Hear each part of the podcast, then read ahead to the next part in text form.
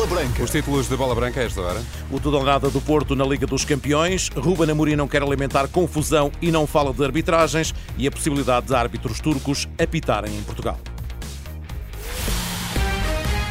A Bola Branca no T3 com José Barata. Boa tarde, Zé. Boa tarde. Na Liga dos Campeões está a chegar o jogo do tudo ou nada para o Futebol Clube do Porto. Os Dragões recebem às 8 da noite o Shakhtar na última ronda da fase de grupos. Um empate é suficiente para que a equipa de Sérgio Conceição seja a única formação portuguesa nos oitavos da Champions. Nuno Coelho, comentador da Renascença para este jogo, sublinha a importância de uma vitória em vários aspectos. É uma final para o Porto. É, é um jogo importantíssimo, como, como o Sérgio Conceição disse na antevisão, não só pela parte desportiva, mas também financeira. Uh, passar aos oitavos de final é mais aqui uma, uma boa bolada que entra nos cofres azuis e brancos.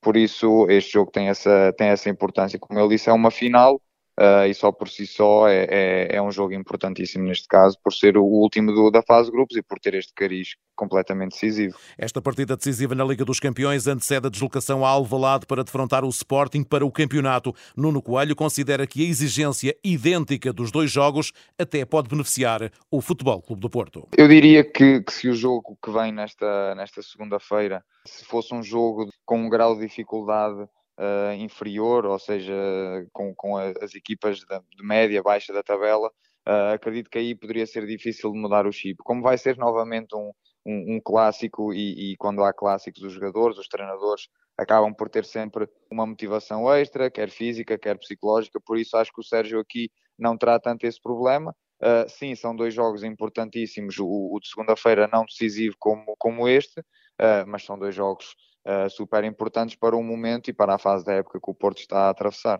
João Mário e Vendel estão disponíveis, mas não para 90 minutos. O jogo começa às 8 da noite, com lutação esgotada e terá relato em rr.pt. À mesma hora, neste Grupo H, o Barcelona de Félix e Cancelo joga em Antuérpia. Destaque também para o Grupo E, às 8 da noite, as duas equipas decidem o primeiro lugar, Atlético de Madrid e Lazio. Destaque ainda também para o Grupo F, onde só o Dortmund está apurado para os oitavos, Borussia Dortmund de Paris Saint-Germain Saint-Germain e Newcastle AC Milan. Na Youth League, o Porto venceu o Shakhtar Donetsk por 2-0 e garantiu o primeiro lugar do Grupo H, o que lhe permitiu apurar-se imediatamente para os oitavos de final da Youth League, com Anhacandé e Rodrigo Mora a fazerem os golos dos azuis e brancos.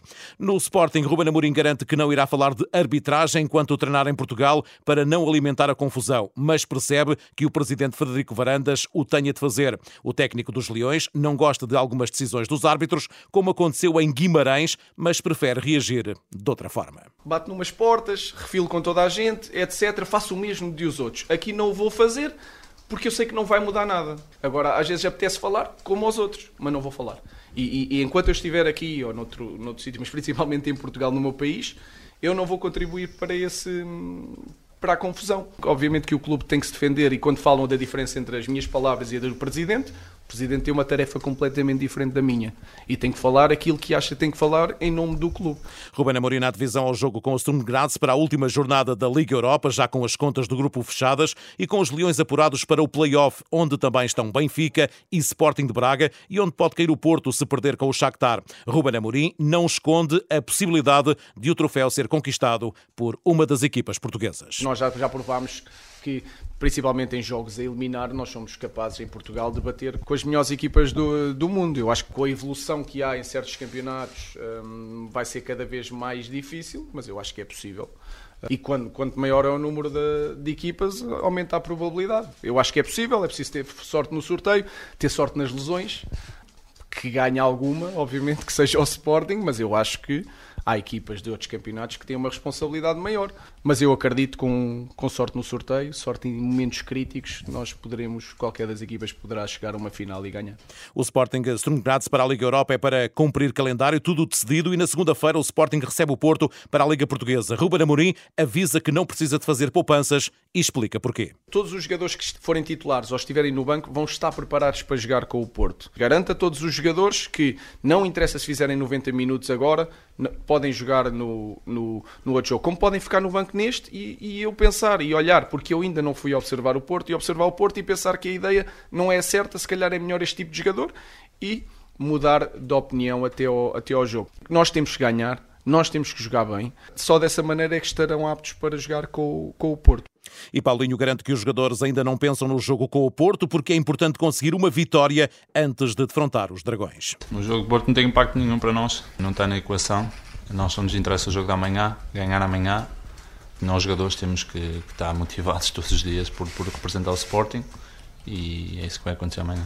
Nós não vamos tentar, nós vamos meter o pé amanhã de certeza absoluta uh, e, e, vamos ao nosso melhor sem pensar em mais nenhum jogo.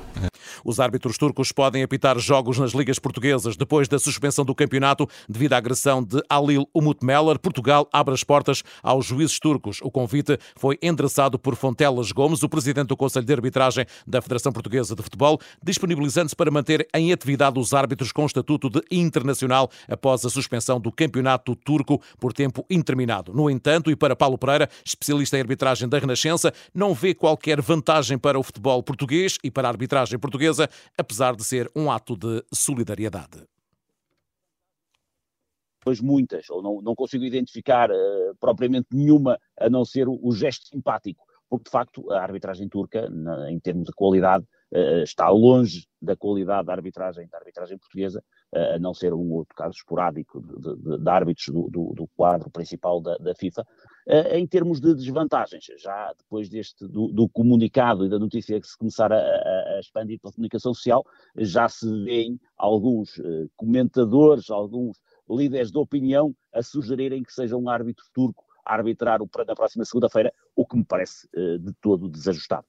No futebol feminino, o Estádio da Luz recebe esta noite pela primeira vez para a Liga dos Campeões a equipa de Filipe Patão. Jogo importante na luta pelo segundo lugar contra as alemãs do Eintracht de Frankfurt. A técnica das Águias enalteceu a, inici a iniciativa da direção para jogar no Estádio da Luz. É importante ser numa Liga dos Campeões porque também passamos uma mensagem para fora, passamos uma mensagem uh, que realmente está a haver uma grande aposta da parte do Benfica e desde já agradeço ao Presidente uh, e a toda a por nos terem proporcionado mais uma vez uh, jogar no Estádio da Luz, num momento competitivo em que estamos, que é um momento tão importante, uh, onde podemos mais uma vez fazer história. Jogo às 8 da noite, Benfica, Eintracht de Frankfurt.